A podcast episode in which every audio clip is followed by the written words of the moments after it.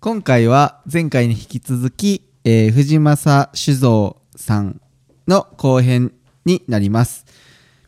えー前回を聞いていただいた方はすで、にお酒が飲みたくなっているとは思うんですけども今回またさらに 日本酒が飲みたくなる回になっています、えーぜひこの回を聞くときは夜に聞いていただいて日本酒を手元に置いて飲んでくださいそれでは行ってみよう。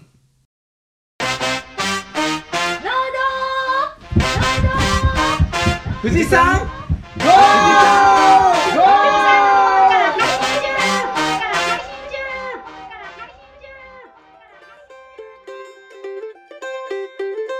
農道富士山号は富士山のふもと富士宮市を中心にさまざまなゲストをお招きして語る農業系ポ農系ポッドキャストです大ちゃんもう一回言ってもらっていい？農道富士山号は富士山のふもと富士宮市を中心にさまざまなゲストをお招きして語らう農系ポッドキャストです。せーの。よろしくお願いしまなんすでなんで？メンバーはじゃん。ああそうか。何言ってんの？テイク3えー、っとメンバーは、えーお菓子作りが忙しい大ちゃんと転着剤悩んでます麦ちゃんとクラブハウスの住人サトゥの？4人のパーソナリティとゲストをお招きして。大ちゃん大ちゃん大ちゃん。珍しいよ大ちゃ4んが人っていうこんなにのはやっちゃんいるて？やだから3人って言わなきゃいけないんだけど。ああ間違えたってこと？今日ダメだ。ことごとくあの今日は沼にはまっております 大ちゃん。待ってる。でもこれを配信しても面白いかもしれないと今僕は思っているサトゥです いや面白いね大ちゃん。いやー今日はあれか耳耳がついてないからか。3人のパーソナリティでお送りします。はい。よろしくお願いします。って感じだね。合わせれなかった。もう一丁一ちゃおうこのまま。はいすいません。はい、はい。麦ちゃん転着剤この間ツイートしてましたね。うん、すごい反応だったね。そうですね。みんな反応してさ麦ちゃんがリプ返すのすげえ大変だな いやなんか転着剤っていうのが、うん。えっ、とまあこうえっ、と野菜とかまあ作るときに、うんえー農薬かけるとか液肥かけるときにこう付着しにくいので海苔みたいなのを入れるんですよ。つきやすくするための農薬なんだけどなんか殺虫剤とか殺菌剤じゃないうんうんうん。補助剤みたいなのを入れるんですけど、それがすごいこう何を使っていいかすごいいろいろ悩んでて、うん。そんなに種類がある？種類はねすっごいいろいろあって。へ僕ねで今日資料持ってきたんですよそのために。転着剤の主成分は海面活性剤。ねそう海面活性剤っーうんうん。て、あのまあ、うん。せん洗濯とかそうだね。に使うような、あああいうやつででなんかもう調べ出すとすごい大変なことになるんですけど、で僕去年はその虫に虫虫メインで使う時とうん。病気メインで使う時とで薬によっても変えてたり、うん。あと天気がちょっともうかけたすぐ雨降りそうだなとかっていう時にあ使うのとか56種類ぐらい分けて使ってたんですけど、それがなんか結局使わなくてもいいんじゃないかってちょっといろいろうん。もう回り回って思い出して。だけどそんなことを言う人ってだ周りに誰もいてなくて、うん。んだけどなんかツイッターでそれをすっごい悩んでてなんかいろんなメーカーさんとかその販売屋さんとかにもいろいろ聞いたんですけど、うん。なかなかねなんか僕みたいな考えを持ってる人がいなくて、だけ要どは油と水を液体として、ね、分離しちゃうものをくっつけさせる役割があるから、ん。剥がれにくいようにしてくれるんだよね農薬がね。そうそうそうそう、うんうんうん。まああのーこう水の表面張力を弱めるというかほうほうほう。こう表面張力で玉になるじゃないですか、うんうん。それが表面張力弱くなると広がりやすくなってうんペタンとくっつくっていうようなイメージなんですけど、うんうん僕がそのなんか転着剤本当にいるのかなって思った理由が、うん。うん去年の7月梅雨の時期に1ヶ月雨降ってたじゃないですか。その時にあのーなんだろうしっかりこう薬をかけるために転着剤をまあいろいろこうなんか悩みながら使ってた時に、うんで転着剤かけて薬かけるとこうすごいちゃんとペッターって光る光るんですよね、うん。薬がついたなみたいな。だだからなんかすごいかけててなんかやった感があるんですけど。だけど雨の日にうん。畑見に行くとめっちゃ光ってるんですよ畑、っうん。てことは多分その転着剤のこう染み込んだのが呼び水となってほ雨もそこに濡れてる気がして。うん。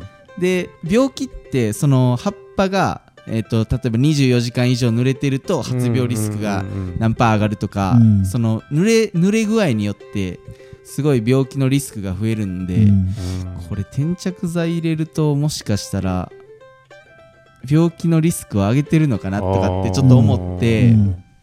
で特にネギって薬つきに薬っていうか雨を弾くんですよねもともとあのキャベツとかね。そうキャベツとかもそうだけど、うん。うんあの葉っぱにコーティングローみたいな物質を出してうん。もともと水を弾く性質があって、うん。はいはいはい。だけど転着剤を入れることによってそれそのネギの頑張りを阻害 阻害してるっていう感じがしてでそれですごいこういろいろ悩んでてでツイッターで発信したらいろんな人がいろんなことを教えてくれて、まあ結論は出てないんですけど。結局、一周回ってわかんないっていう。そうね。だけどね今僕僕自身の結論としては、うん。もうなんかね転着剤ってすっごいいろんな種類があってすごいいろんな機能を持たしてるのがあるんですよ、うん。葉っぱの中をこう浸透させるやつとか、うん。葉っぱにつくついてコーティングさして保護するやつとか、うんうん広げるやつとかいろんな機能を持ったやつがあるんだけど結局一番安い普通の一般転着剤と呼ばれるやつが一番いいかなとかって ちょっと思ってます。俺もねすげえいちごもその微生物資材とか、菌を殺すために能力の強い、ね、納豆菌とかもそうだけど、うんうんうん。の撒いたりするし農薬の数が多いもんで農薬の回数を減らしたいから転着剤をしっかり使いたい。とかあるんだけど逆にブドウなんかだと転着剤入れてしまうと、うん。えー実に表面にうんサビみたいに白くついちゃうとか、うんうんうんで果樹とかの方なんかあは入れると？うん転着剤つきすぎちゃってさ、へえあのー要はカスが残っちゃうみたいな感じになっちゃうわけだよね、そういうこともあったりして転着剤ってもう一度勉強し直さなきゃなって思っていて、うん。でまあねむーちゃんと一緒で会社さんに相談してみたりとかして、ん。もう一回見つめ直してはいるね。なのであれかなりヒットした俺の中で。あー。あれでなんか勉強になったっていうコメントもうん。なんかいただいてたりとかうんうんうんうん。結構意外と転着剤ってなんかスルーしがちな部分うんうんだもんであの葉面散布か転着剤かみたいな感じで盛り上がるねやっぱ話題はね。そこら辺は。だけどなんか僕は病気メインであれを考えてるもんでうん。虫メインだとまた変わってくるんですけど、そうだねでしかもハウスで葉っぱに直接水をかけないそ栽培だったらうん。全然転着剤うん。僕いいと思うんですけど、うん。路地で雨がかかる環境っていうのもうーん。うそうだ俺いちごはハウスだけどぶどうは路地じゃん、うんうんうんそこでやっぱ全然違うなって。いや話題がつきませんよ すいません。沼沼話題です。沼話題。沼案件。そう。沼案件。で大ちゃんが？お菓子作りおが菓子作り？忙しいですね。クッキー。あクッキー。コッティさん絡みきてたじゃん。板板クッキーでしたっけ？板クッキー。板サブレか。板サブレ。もう途中でもうちっちゃい型抜きがちっちゃすぎて、うんうんうん。で作業するのとこもちょっと低いんですよ、うん。腰が痛くなっちゃって、うんうん。大ちゃん背高いですもんねねほんと思ってね。だからねめんどくさと思って伸ばしてそのままベッつって。なんかでもあのああれああいう形のお菓子ありますよね。なんかなんとかなんとかママのなベアん？違う。なんだっけ。なんかああ分かったカントリーマーム？カントリーマーム カントリーマーム。カントリーマームですよね あの形。今ので分かった。俺すげえな。なんだと思った。語彙力。雰囲気。伝わる。伝わってしまう自分。すごい。そうカントリーマームに似てましたよね。あ大ちゃんのツイート追いかけるとほんといろんなお菓子作ってんなと思って。あいやそうでもないですよ。うん。で俺だこの前大ちゃん修行行ってるあのケーキ屋さんの話題をポッドキャストであげたもんで、うん。大ちゃんが行く日に夜行ってさへえあの買わせてもらったんだけどあこういうの大ちゃん作ってんだと思って勉強しに。うん。ほんと偉いななんて思ってんいやいやいだよねやいや。で酒粕をね今日の藤正酒造さんの酒粕を使った、はい、純米大吟醸の酒粕。去年あの普通の酒粕買わせてもらって作ったんですけど香りが全然違う。焼き上がった後も香りがもうふわーってして食べた、うん。あ僕食べたこう味うん。とか香りも全然やっぱ違うなと思って。この前ね麦ちゃんいなかったけど前回の収録の帰りに酒粕を使ったおまんじゅういただいたの。ああ、ありますむちゃねくちゃ風味がね美味しかった。強くて美味しかった。あれ、へえね常温で冷たいにもかかわらず香りがもうすごい。そう。へえあんこなんだけどあんこに負けない風味のうんうんうん。強い酒粕へえ美味しかった、へー。もらってないですけど。あのですね 後でまた。一回売店にて販売しておりますので。買ってけと。そうですね。美味しかった、私クラブハウスの話させてもらったんですけど、うんうん。ちょっと時間があれなんでクラブハウスの話みんな麦ちゃんアンドロイドだし。そうクラブハウスめっちゃ羨ましいっすね。僕大ちゃんアンドロイドじゃないって分かってるから招待送ったんですよ。うんうん。大ちゃん登録したの？クラブハウス。登録しました。あじゃあ入ってる？入ってるけど、うん、あんまり入れてないな。大ちゃんなんて仕事しながらさ w i f i 環境下にいるじゃん。もう常にクラブハウス聞けるし仕事の準備しながらいいなと思って。ななんかクラブハウスもなんかすごいみたいですね。もうなんか抜け出せないって言いますねみんな。あー寝不足になるし。あー中毒ね。今だけだよ。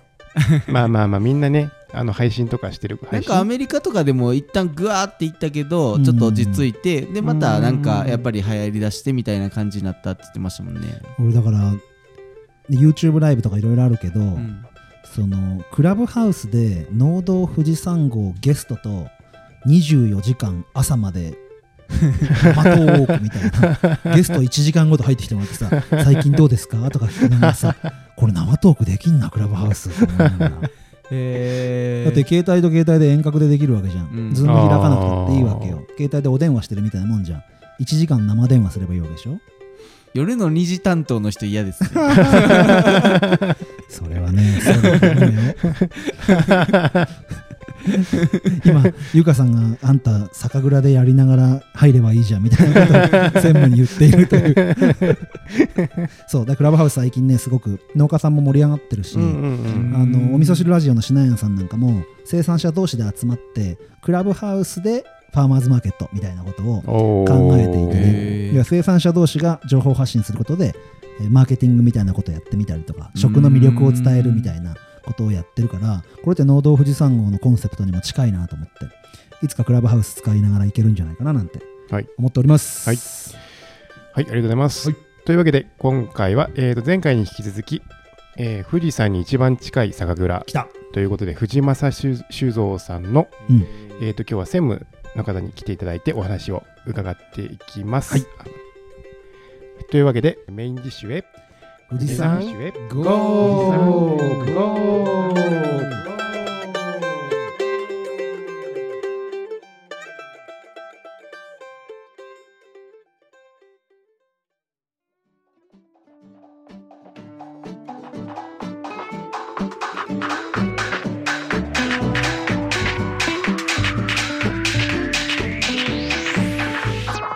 農道富士山号メインディッシュはサトゥと麦ちゃんの2人でお送りします。麦ちゃん今回あの初なんだけど前編と後編で収録してる日が違うんだよね。うん初めてですよね。そうそうそう。でまあ正直な話さお酒のはい。酵母の動き具合とかもあるもんでうん。今回はそのお酒の酵母にスケジュールを合わせてうん。動いていった。そうそうそう。へー。金にスケジュールを合わせていったのでそういうことが起きたわけだけど やっちゃんに代わり後編は麦ちゃん登場ってことで,、はいよろしくお願いでします。正直さ初の試みだから前編を麦ちゃん聞いてないわけじゃん。そう聞いてない。かなりさちょっとストレスでしょ。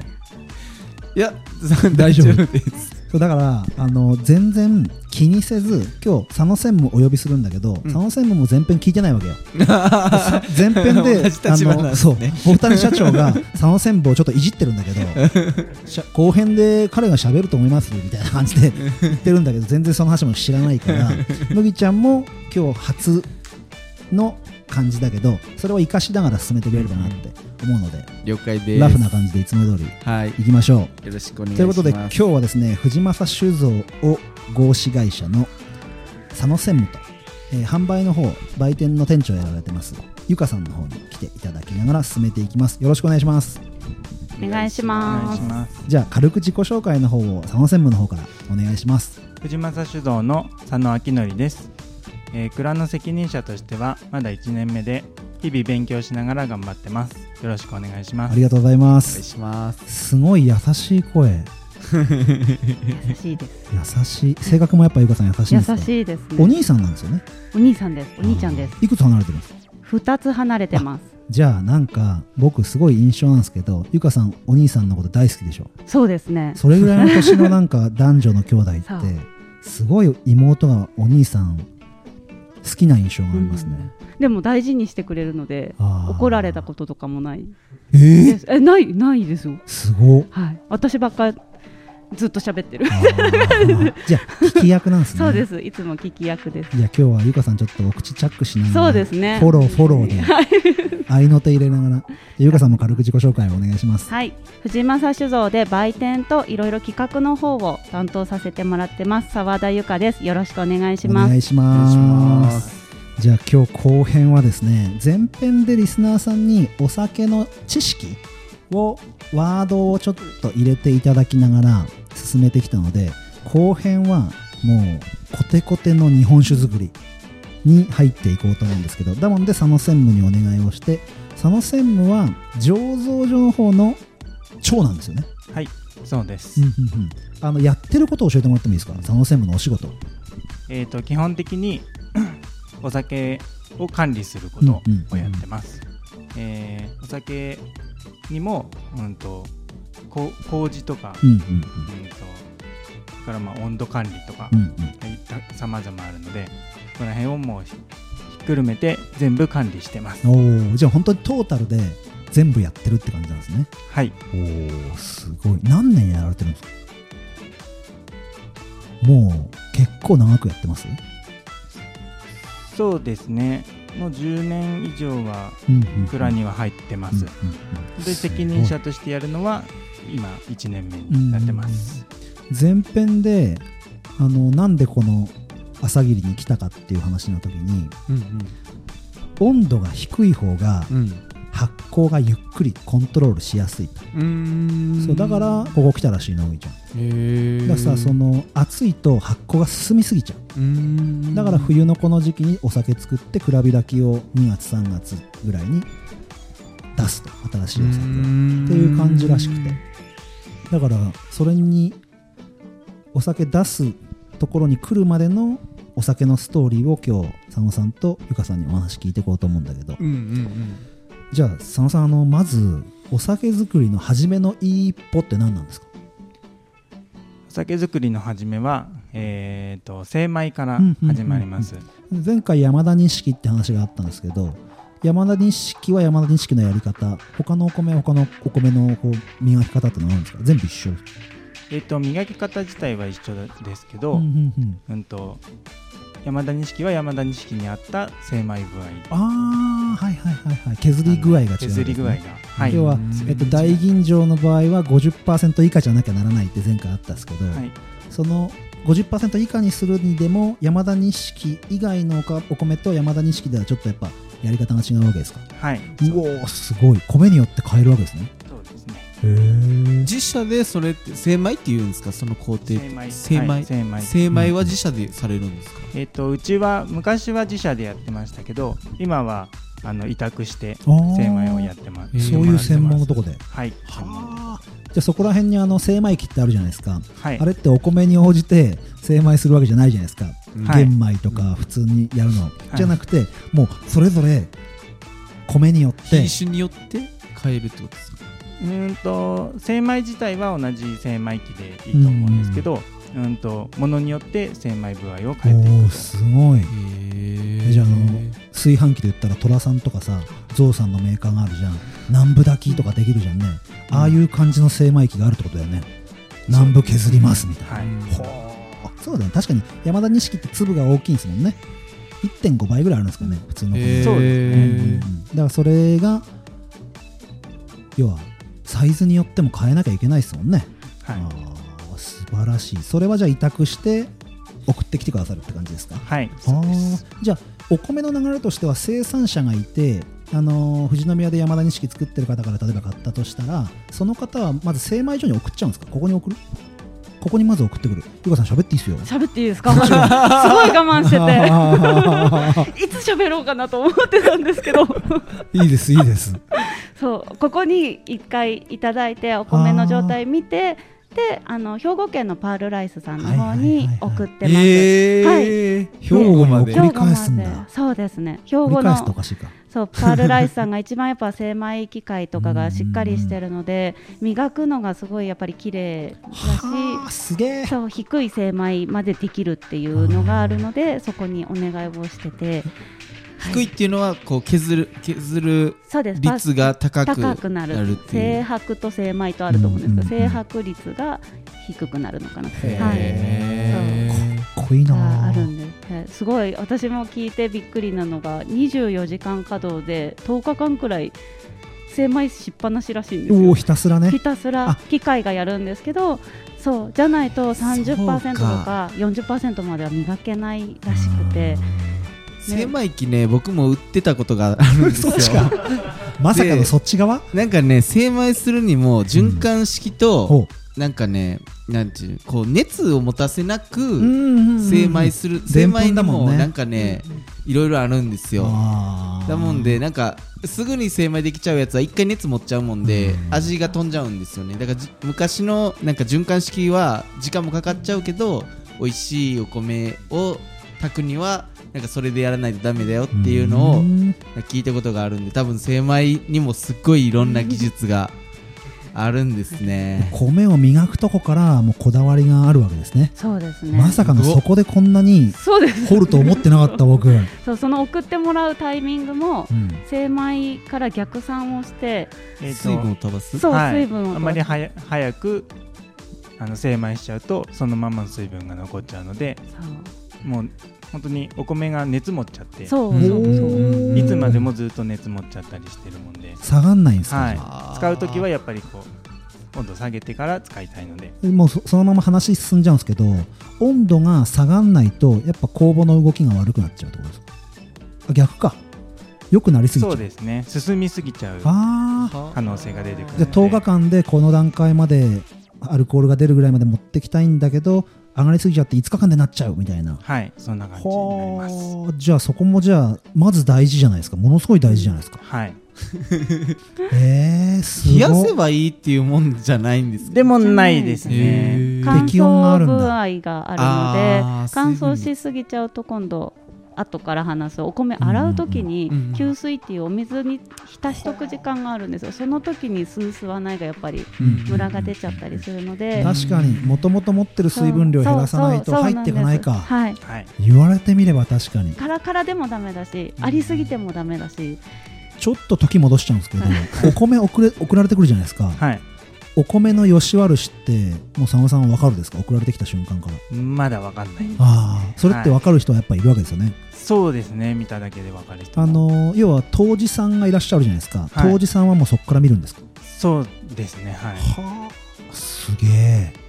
まあそうですよね。だってそれがもうほぼお酒の味を兵庫県に集中しちゃってうんてえー、そうなんですか？そうなんです。一番やっぱ有数の場所なので。へー。そうなんです。えー、知らなかった。そう山田新錦は潟のコシヒカリみたいな兵庫感じで。すそうなんへです。ーでも富士宮の山田錦も使ってるわけですよね、はい使ってます。実は今日お願いしたいなと思ってそこをゲストさんでまたお願いできないかなって米のこと。はい。そうそういうつながりもできたらななんて思っていますのでまたおいおい話をさせていただければとお願いします。思います。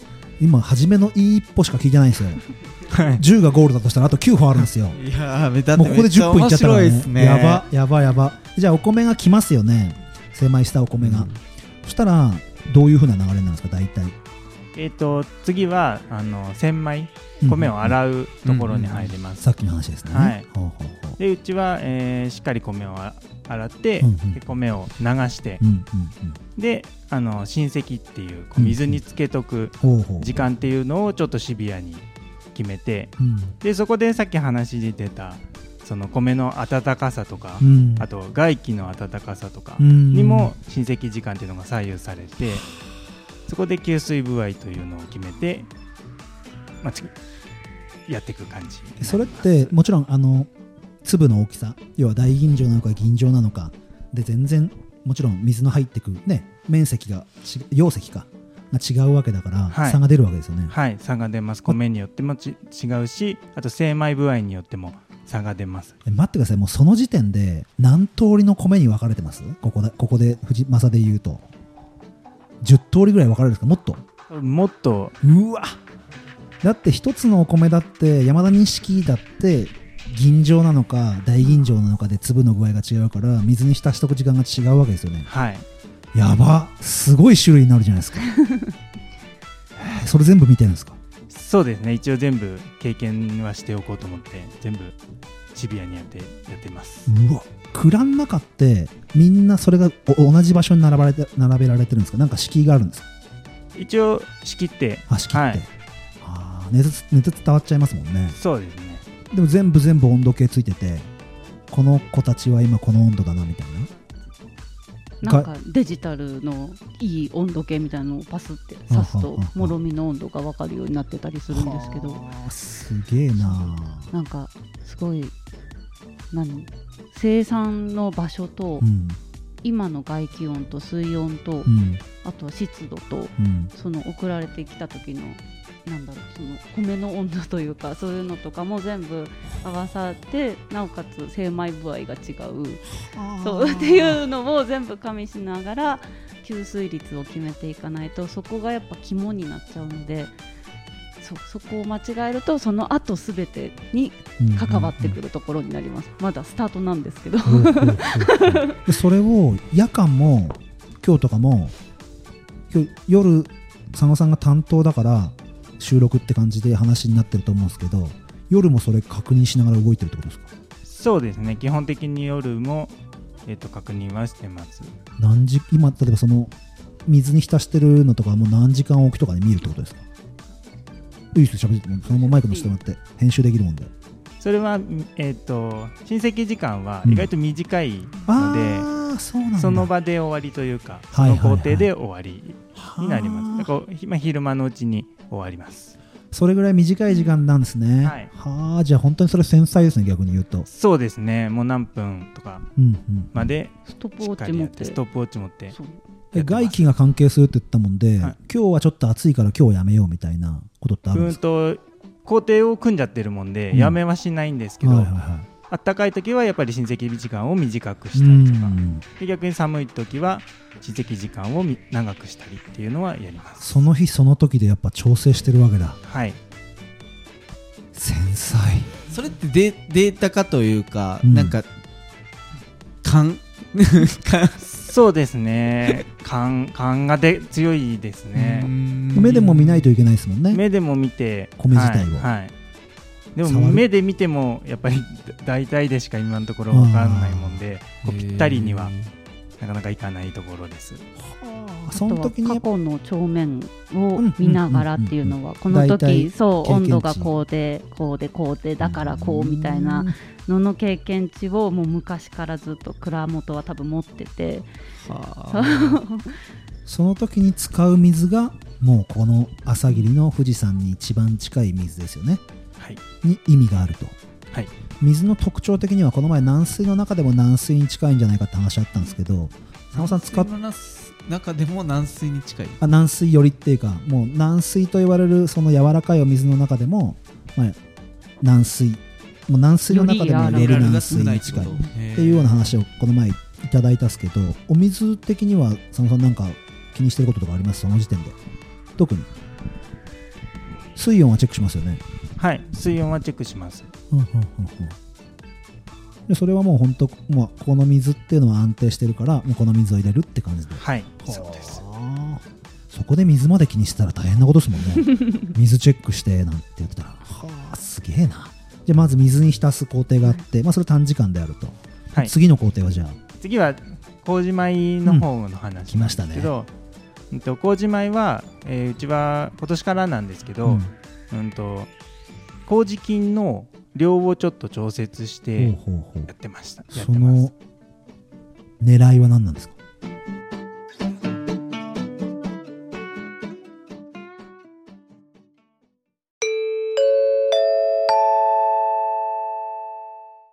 お知らせさせていただきます。大変申し訳ありませんがサトゥーが醸造の企業秘密に触れてしまったためこれからの一部分はこしょこしょトークのみお伝えする形でご勘弁願います。本当に申し訳ありません。それでは続きをどうぞ。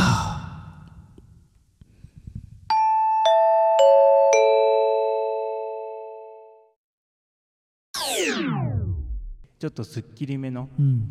辛口を目指したいっていう気持ちがあったのでそこをメインにちょっと力を入れて今年の絞りたてはそこにこだわってますか？はい。僕だから前回の収録に来た時に今年のお番号の書かれた風呂敷に包まれた絞りたてですよね？を買わせていただいたんですけどやっぱそこら辺が感じますあのね日本酒の柔らかみはないです正直。尖ってる味が。で散らばりますね。散らばる。味が散らかってるとまでいかないですけど散らばる。だからその開けて初日と2日目とかで味変わります。全然変わる。で自分の飲んでる時間帯にも変わるのかもしれないけど感じ方が毎回違う。だからその同じ日に同じ時間に飲んでても1杯目と2杯目とかでも変わるし一口目二口でも変わるぐらいやっぱなんか尖り感があるのはやっぱそういうとこなんですか？はい。なんでなんでそうなるんですか？えっ、と麹菌を一粒に1個みたいな麹菌の含み方をすると月ハゼっていうんですけどそれを作ってこの味を尖らせるっていう作業を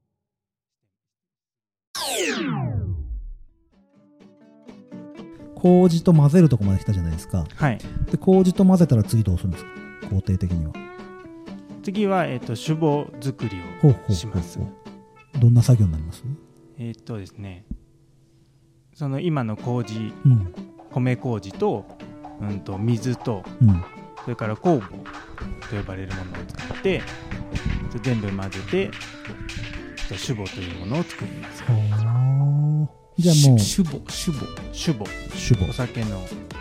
母。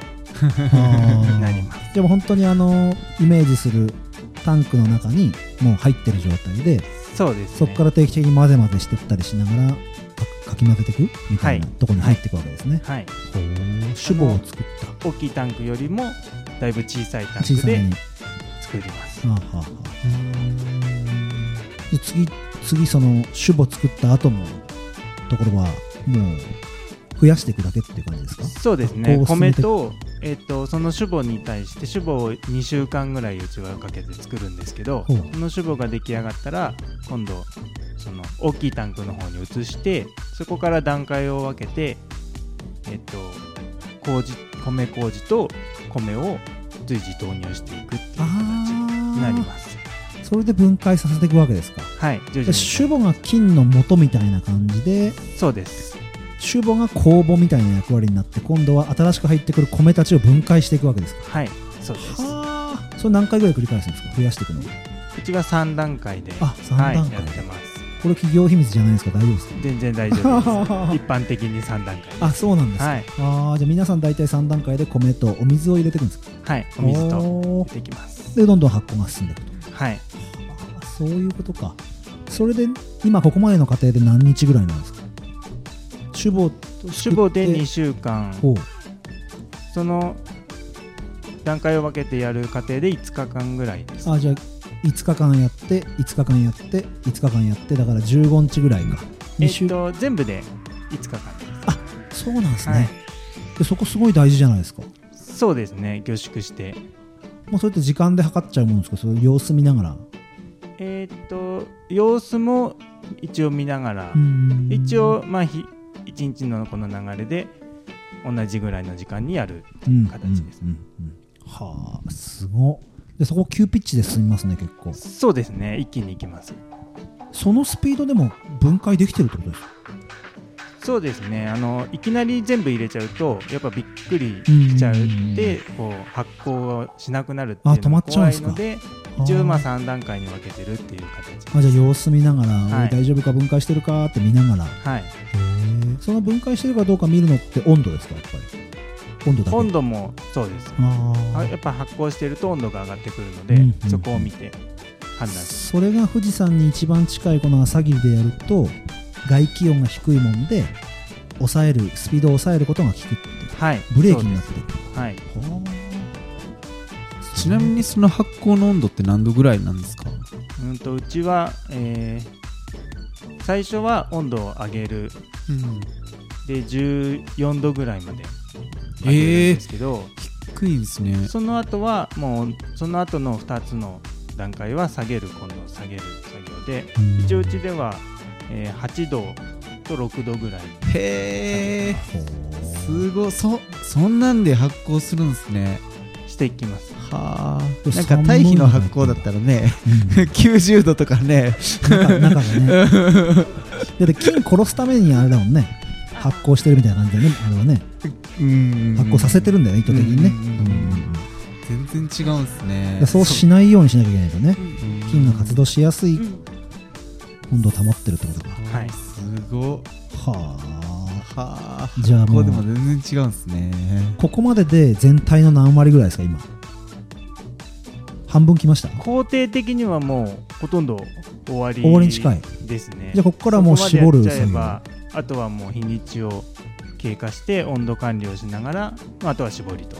今はもうタンクの中でたあ樽樽の中タでタンクの中でドロドロな状態ですか今は？はい。お米とか。米を入れたばっかはもちろん硬い状態ですけど、もうここからはあとは緩やかになるのを待つだけ。皆さん的なイメージで言うと甘酒みたいな白濁した様子になってて、まあ、粒が若干残ってるはい。でそれを酒粕と日本酒に分ける。分けると。が次の作業ですか？はい。おーここからら辺から知ってる作業になってくるわけですね。酒粕と日本酒に分けていくんですね。で最初に出たのが絞りたてっていう蔵開きの時来るやつですね。はい。そうです。でそれを保存しとくには60何度かで熱処理してしまうと。はい。はい。ほうそれが随時随時ここから瓶詰めされて出ていくと、はい。いうことか。これで醸造工程は終了と。終了です。でも酒の種類によって違うわけですね。はい。純米酒なのか、えーアルアル店主アルテン酒。はい。で違うわけですね、はい。アルテン酒の場合アルコール入れるのっていつなんですか？は上層の手前ですね。ああほうほうほうほう。つまりはもうここの絞りたてと酒粕に分けた後。分ける直前です。分ける直前に入れる、ああそうなんですね。あじゃあ途中まで全部一緒ってことですか？そうですね。あ過程は一緒です。そうなんだ。途中までずっと純米酒を作る感じで。すあそうなんですね。そうなんです。アルコールは最後に、まあ、調整というかっていう形で入れます。でそこでアルテン酒っていうのに分かれたわけですね。へそういうこと。すごいな。もっとで早い段階で違うのかと思った。ああ面白。わかりました。じゃあ醸造工程はここまで来たんですけど今藤正酒造さんにフォーカスしていく中で大事なところに行きたいんですけどその大吟醸純米大吟醸ってあるじゃないですか。はい。それを作る要は杜氏さんがいるわけですよね。杜氏さんがやっぱ大事なんですか？そうですね。当時の腕が試されるって言われてる。なんで大吟醸純米大吟醸とかって杜氏さんの腕が試されるんですか？どこがやっぱ差なんですか？まず経験うん。があるっていうのとその当時のこだわりっていうのを持ってるかどうかっていうの。どこら辺で差が出てくる？って工程的にはさっき話した中での工程的には、うんと米麹の段階と,、ううんんと仕込みのうんうん。段階それから一番最初のその吸水具合の段階もほとんどほとんどです全部。全部ほとんど全部。人によって変わっちゃうってことですね。はい、全然違いますね。それを外部から呼んで入ってもらってやる、はい。まあ、契約するわけですよね。はい。そうです。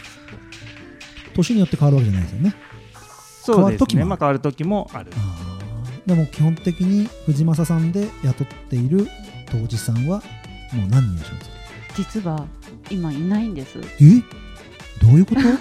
今いなくてあの製造責任者って言ってたのはそういう意味で今当時の、まあ、見習いみたいな形ではいはいはい。1年目なのでやってもらってて当時は今呼んでないです。自社で。雇ってない、はい。自社の蔵元当時佐野さんがやってるってことはい、ですね、そうです。全部はい。はい。はあたまげた。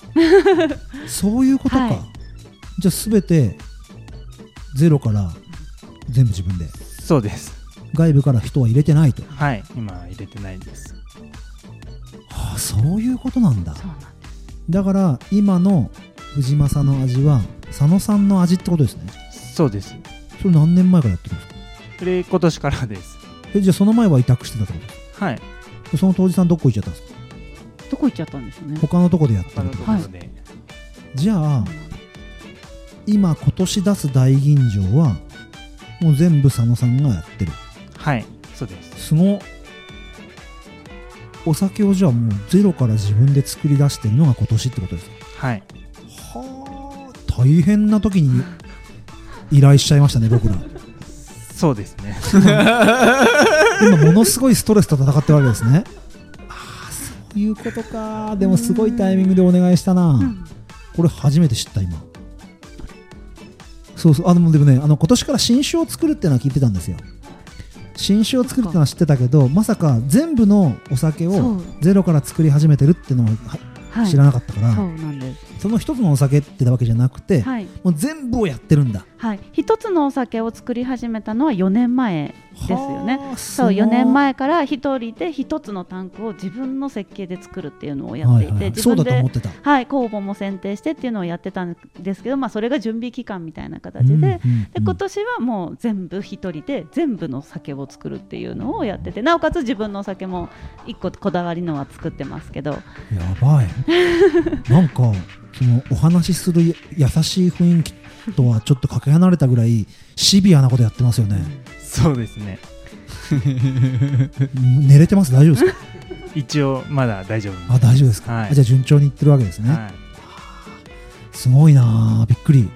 えー、そんな中で今えっとまあ佐野さんが作ってる新酒の話いきたいんですけどそれは純米大吟醸なんですか、えっと一番売り出してるの、そうですね、まあ、全部やってるんだけど、はい。はい。もう自分で、えっと麹も選択しお米も選択し水の具合もやりっていう今までのなんだろう、えっと残ってきてる記録に残ってきてるお酒の作り方じゃないもう全部カスタマイズ自分でしたものを作ってるってことですか？はいそうです。なんていう名前のお酒なんですか？名前はまだないです、お？はい、まだ多分自分の中で夏も目漱石ですね。僕も思ったまだ形にはなってないのでとりあえず公募の名前をお借りして AK35 特別純米酒っていう形で出している特別純米酒ですか、はい、っていうあのなんていう品目の名前で出してるんですけどもう頭の中が飽和状態になってきてるんですけど 純米酒とかってある中でも特別純米酒ってどういうことですか？特別純米酒はあのその蔵元によって基準が変わって、まあ、いいものとはされてるんですけど一応60%以上の精米をされている純米酒のもので自分たちの従来の作り方とは違う作り方をしているものっていう定義はあってことります。は完全に大吟醸の分類に入りますよねは、えっと、60% 60%だとちょっと入らないで純米吟醸と50%以下は、はいそうですそうです。純米吟醸とは呼べますけど、うんうんそう純米大吟醸とはちょっとまだ呼べないものにはなります、ね。独自の蔵の削り方でそうですね。ったのは特別純米そうですね。あとはあの蔵の中の普通の純米酒とはちょっと差があるものを私たちの中では特別純米として定義しててそれを1本作ってる。まだ名はない。まだ名はない。今んとこどうなんですか？佐野さん的に。今んとこまだ作り過程途中なんですけど、まあうまくはいってるのかなっていうところですね、何が違います？他のお酒と。えーっとですねこだわりは、うん、とちょっと甘口のお酒っていうのがうんうんうん。うちは少ないので、うん。ちょっと甘口のお酒を作りたい。で、えー甘口だけだとちょっと面白くないので酸をちょっと高いお酒。酸度、えーちょっと酸っぱい感じ。酸っぱくはないけどちょっと辛い辛みのある感じ。興味しかないですその味に。酸を作り出すのはどうやって作り出すんですか？もカットです。ごめんなさい。ここも企業秘密を喋ってもらってしまいました。では続きをどうぞ。あそういうことか。そこを変えたりとかしてます。だから酸が多い状態で長くいるってことですね。はいゆっくりゆっくり酸を高めていってたのに対して一気に酸を高めて酸が高い状態を維持した酒母ができるってことですか？酒母自体はそこまで高くないんですけど、うん。もろみに入ってから高くして持っていくっていう形。すごい。日本酒って ちょっと根本的なこと聞いていいですか？うん。そのえっ、と味のえっ、となんだろう表現の仕方として甘み？ごうん。ゴミがあるじゃないですか、うんうんあの食食味のゴミ。甘みと苦味とかね。苦味とか。辛味。日本酒はどんな表現で辛口とかあるじゃないですか、うん。それすげえシビアなとこ行ったね。どんな表現でやっていくんですか？えーっとですね。あ基本的に甘口と辛口うん。に分かれてると思うんですけどもちろんその中に渋みとか苦みとかも入ってるし、あ苦味っていうのもあるんですね。そうですね。へ一応え若干あるとまあこう聞き心地がいいというか。で人それぞれ感じ方が違うから、はい。甘口辛口としかまあ表現しないというか。はい、ってことですよね、はい。で僕も辛口だなって思って飲んだのがうちの中では甘口なんですよって言われるんです、で何かって言ったらこの前酸味が酸度が高いと辛く感じやすい、うんうんうんでうん。何によって人がどう感じるかわからないから甘口ですよ辛口ですよって独自の基準を出してるわけですよね。はい、はい。そうです。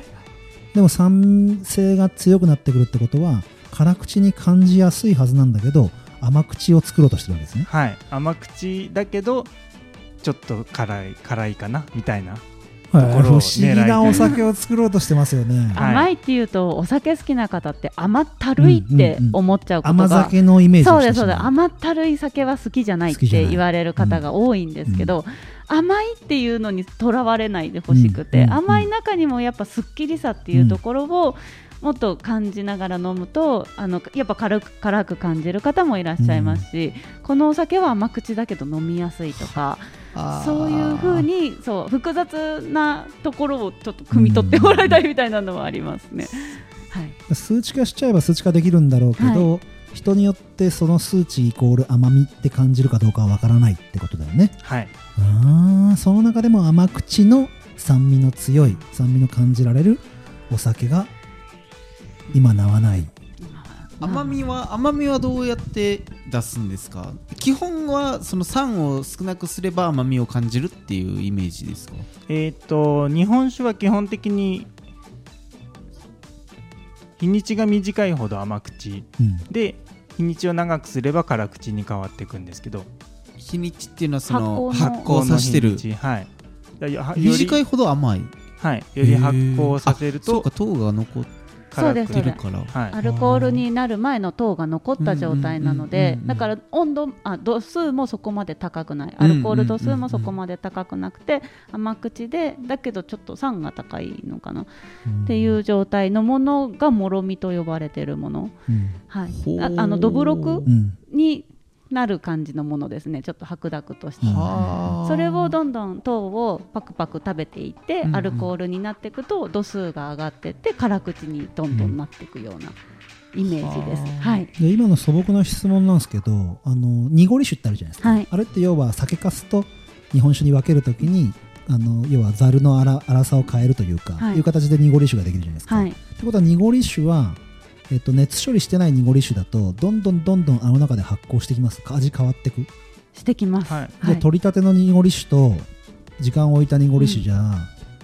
つまり辛口に近づいていくってことですね。うんうんそうです、ほーだから陽冷蔵じゃないとダメなんです。はい発酵しちゃうかそうらなんです。さっき発酵の温度出ましたけど5度とか6度で発酵するんだっていうのはそういう意味で冷蔵庫より低くないとどんどん発発酵しててっちゃうんです。はい。味が変化していく。そうです。へえ冷蔵庫の中でもでも発酵するってちょっことですよねとずつは、はい、してきますね。菌が生きてるってことか。そう。0度以下。0度以下ってことですよね、はいはあ0度でも日本酒って凍らないんですか？凍らないです。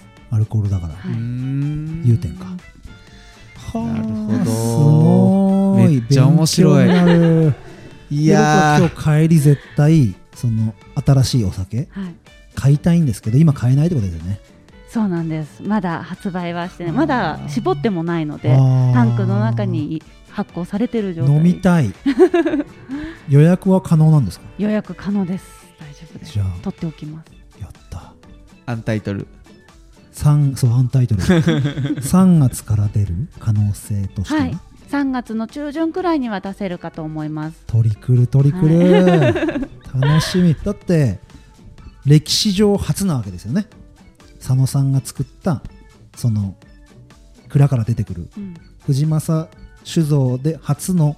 あ、4年目なんです。でだけどああの商品として出すのはあ4年目？そのお酒はもう4年前からもうずっと段階的にそうやってるのではあ。初ではないんですけどでも毎年改良を重ねながらっていうところで去年はこうだったからこうしようとかで絞りたての時の味とあと1年経った味ってやっぱ違うので、そこをまた加味して作るっていうのもありますね。1年後の味を想像しながら作らないと冬にしか作れないのでだけど売るのは1年間売りたいのでそう。そこら辺をじゃあ設日本酒ってワインみたいな感じでそのはい都市によって味違うってことですか、同じ、同じタイトルの日本酒があるじゃないですかそれ都市によって変わってくるん。ですか味って基本的に同じあ同ようには同じようにする技術っていう感じです。しなきゃい。けないです。ねはい、そうです。ワインは多分同じにしないでその年のっていうのが強いんですけど、日本酒は逆にいつも同じ味が醸せられるっていうところに技術を置いてるような はい。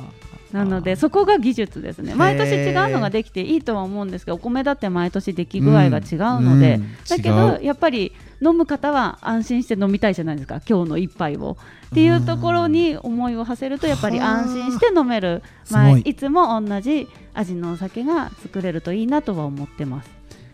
いやー聞きたいこといっぱいあるんですけどここら辺で締めさせていただきたいなって。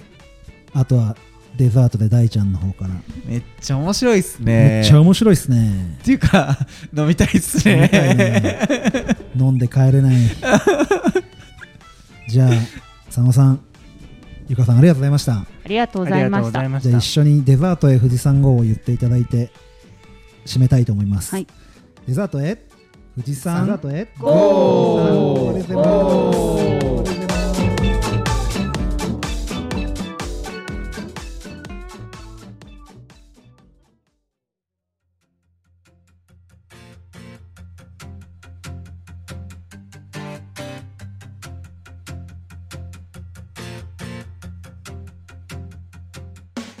デザートは大ちゃんがお送りします。というわけで、えー、と後半戦ありがとうございました。ありがとうございます。えー、とちょっと聞いててすごく面白い話でもう質問したいこといっぱいなんですけど、まあ、佐藤からちょっと1個だけにしてくれということで 1個に絞らせていただきます。えー、と僕ちょっとお酒の方があんまり得意でなくてあの普段飲まないんですけどなんかおすすめの日本酒、まあ、藤正さんで、あの僕みたいなお客さん来たとしたら、うんうん。どんなお酒を紹介しますかっていうのを聞きたいんですが、えーっとですねやっぱり甘口のはいお酒から入ると、うんうんうんうん。結構飲みやすい感じのはいはい。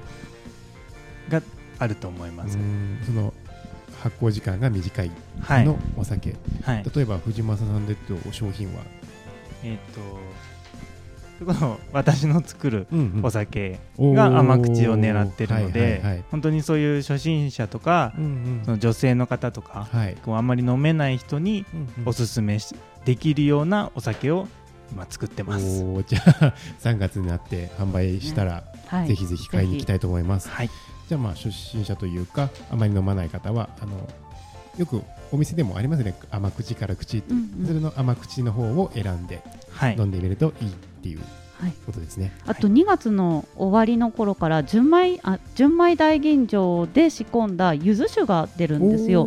それも5%くらいに度数を下げてるので、はい。味のベースは純米大吟醸なんですけど、そこに柚子果汁を入れて、はい、作ってるのでそれも日本酒苦手だけど、飲んでみたいっていう方はすごくおすすめしてます。なるほど、はい。前回ちょろっとそうですね。はい、に出ました。今もう前受注が来てるような段階なので、はい、い。ちょっと1回に作れる量がすごい少ないのであれなんですけど、はい。毎月毎月ちょっとコンスタントには出していこうとは思っているので、おー。ははい。い、ぜひそれも試してもらえれば、2月の下旬には。そうですね。下旬には出てると思いわます。かりました。そちらもちょっと試してみたいと思います、はいありがとうございます。はい。それではえっ、と来ているお便りの紹介をさせていただきますえっ、とまずはえっ、と常連さんピサさんですね。えー農道富士山号第67号目、えー拝聴。ネギのデロデロってそんなにあネギのデロデロってそんなに有効成分入ってたのか傷んでるわけじゃなさそうだけどなんだこれって毎回思っていました。干し芋をホイルで包んでグリルなんてそんなお上品な焼き方したことない。一人暮らししてからはそのままトースターだし実家じゃストーブの上に乗っけて焼いてた。っていうのをいただきました。ありがとうございます、ネギ。急にここからサトゥーと麦ちゃん入りますけど。すごいね。ネギこれはあれですね。えっ、とのこのこ塾の。そうですね。えっ、とネギのあんうん。の、話ですね。ネギの葉っぱの中に入ってる透明の液体、まあでもあれ多いのは冬場が特に多いんですよ、うんうん夏場は少なくて、うんうん雨の後とかだったら結構入ったりするんですうんけど特にもう春今からの時期はすごいですね。あの坊主を出すためにあれをすごい蓄えるんですよ、へー。だもんで今すごく入ってきてる感じですね徐々に、うーん。そろそろ敵が出てくるぞっていう。なるほど。坊主が出てきてしまう ありがとうございます。ありがとうございます。じゃあ続きましてきのこハウス平本さんのツイッターでのお便りを読ませていただきます。ハッシュタグ農道富士山号長ネギの食べ方効能日本では欠かせない食材。地域によっていろいろなレシピがありそう。猫まんまの定義は佐藤さんと同じでご飯に味噌汁ぶっかけですよ。刻みネギとかあ刻みネギと鰹節を振りかけて醤油をかけるなんて知らなかったな。今夜やってみようってことで。大ちゃんがあれだよね言ったんだよね。刻みネギと鰹節の醤油のやつ、うんうんうんうん。大ちゃんはこっちの猫まんま派なんでしょ？こっちの猫まんま派？あ違ったっけ？大ちゃんは鰹節とご飯でしたっけ？猫まんまっていうと、うんそうそうそうネギはまたまた違うのか。そううち僕がこっちに引っ越してきて、うん。こっちの猫まんまはこうだよっていうのがそのネギと鰹節と醤油。大ちゃんはそっちに近かったんだよね、うんうん。へー。猫まんまは普通ご飯に味噌汁で。味噌汁。う んやっぱ違うんだね。あーなんでだろうな。横浜でしいたけやってるのがきのきのこハウス平本さんだから横浜は普通の猫まんまだってことだよね普通が何かよくわかんないけど。びっくりでしたね。うん。なんか地域性が出ますね、うん。まあでもめっちゃうまいんでやってみてください、うん。両方美味しいんでね。ありがとうございます。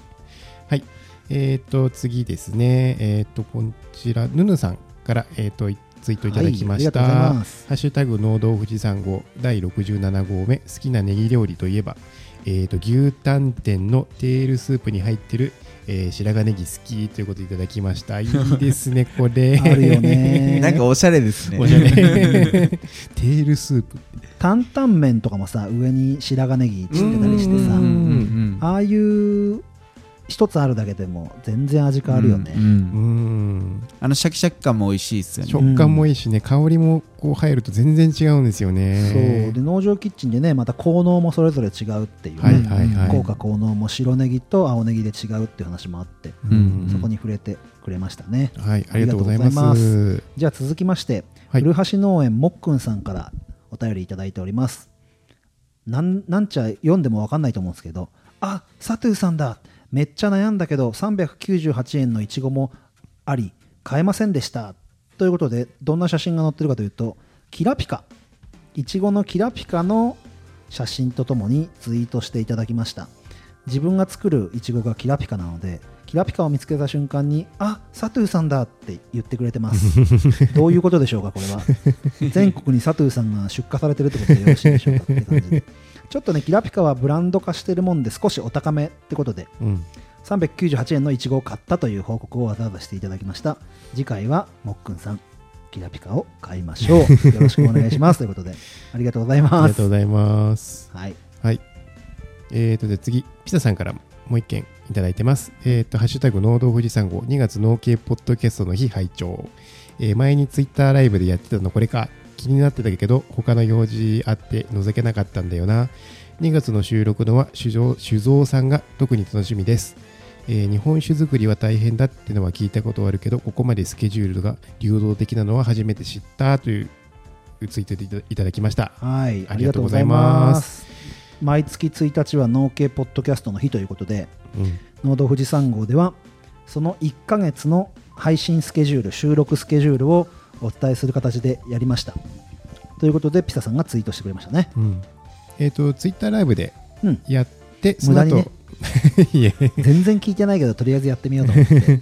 まあ、その後アーカイブみたいな感じで聞けるようにはなってるんですよね。そうそうそう。ツイッターやってるけど、ポッドキャストをや聞いてない方が、ポッドキャストを知るきっかけになればいいかなと思って、うんうんうんあの一人でやってみました。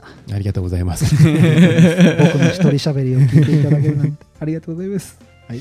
まあいつやったんですか？あれ前日？前日、前日もうね、練りに練な練ってね、何やろうかなって思っても、ありのままでいいかって開き直ってやってみた。一人喋り。はい。まあ、タイミングが合えばみんなでやりたいなって感じで、うんうんそんな感じで考えてますので、3月はもしかしたら、他のメンバーと一緒にやるかもしれません。そうです乞うごね。期待ということで、はい。ピサさんありがとうございますありがとう。ございます。日本酒、楽しんで聞いていただけたらと思います。はい。いろいろ聞きましたね。はいはい。じゃあ続きましてまたきのこハウス平本さんからお便りいただきました「ハッシュタグシカヘデケロ」この回で「ハッシュタグサトゥーさんから農道富士山号の相談があったとは」ということでシカヘデケロのリンクを貼ってツイートいただきました、うんうんありがとうございますありがとうございます。何っちゃちょっとわからない話だと思うんですけど実はこの番組を始まる前に番組名を考えてほしいっていうのを青森県の農系ポッドキャストのシカヘデケロの方に送らせていただいてそれがもうなんだろう農道富士山号のスタートと言っても過言ではないぐらいやるよーって農家ポッドキャストやりたいんだけど番組名考えてくれないって言って静岡座談会とかつって A ちゃんが言ってくれたりとか。あのーその時パーソナリティまだやってた今はもう卒業してしまったともちゃんと一緒にいろんなこと考えてくれてる回のツイートをいただきました、うん。ありがとうございますあこれもいつもう1年は一年半前。1年半前だね。いやー。なんかちょっと前の感じでいるけどもううん。2年経っちゃうぐらいの感じ経だね。っちゃいますね。うん。あれもねヒヤヒヤしながらお便り送ったんだよね。番組にお便りするってなかなか緊張するっていうかうん。最初はねもう今は全然平気でお便りしちゃうけど最初は緊張したんですよ。はい。うんすごいサツのお便りが読まれてると思って。そうそうそうそうすごい感動した思い出があります。今じゃね麦ちゃんもいろんな番組にお便りしたりしてね。そうですうんね鬼おろしさんに読んでもらったり。うん。コメントの蓋というポッドキャストで読んでもらったりして。